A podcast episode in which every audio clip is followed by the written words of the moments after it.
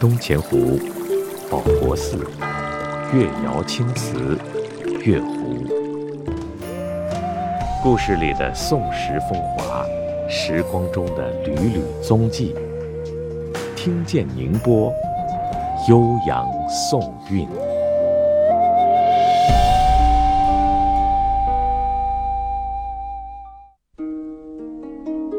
现在传到日本的东京国立博物馆金大寿的十六罗汉图，它的铭文写的“大宋明州车桥西金大寿笔”。呃，像这个金处士呢，这个十王图，它的铭文写的是“大宋明州车桥金处士佳画”。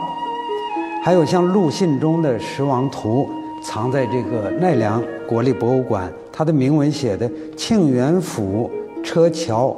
石板像、陆信中笔，这些个美术都绘制于当时的明州城内。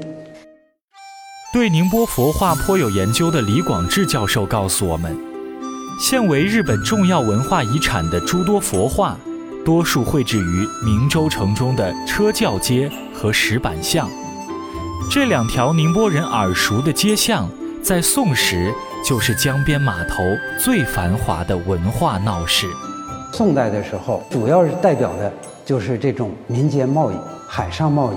它设市舶司，它是管理海外贸易的这样的一个机构。宁波，或者是通过宁波传到日本的艺术文化和佛教思想、礼仪等等，是在日本文化中占有非常重要的地位。宋人知道日本僧人喜欢佛画，尤其自南宋。宁波佛画便漂洋过海，往来于世，创造着另一番悠然自在的人间境界。一个商业盛世，伴随潮声，款款走来。贸易嘛，就是有一出有一进，那么你出口东西，也就有进口的东西。像在这个宋元时期，呃，我们出口的这个大宗的货物，比如说瓷器。比如说铜钱等等，那么像日本这边进口的呢，比如说是木材，呃，也有一些个叫硫磺，呃，我认为啊，这个时候宋朝的商人和日本商人，这种是以民间贸易形式却对日本产生重大影响的，是方方面面的生活习俗、饮食习惯、佛教交流。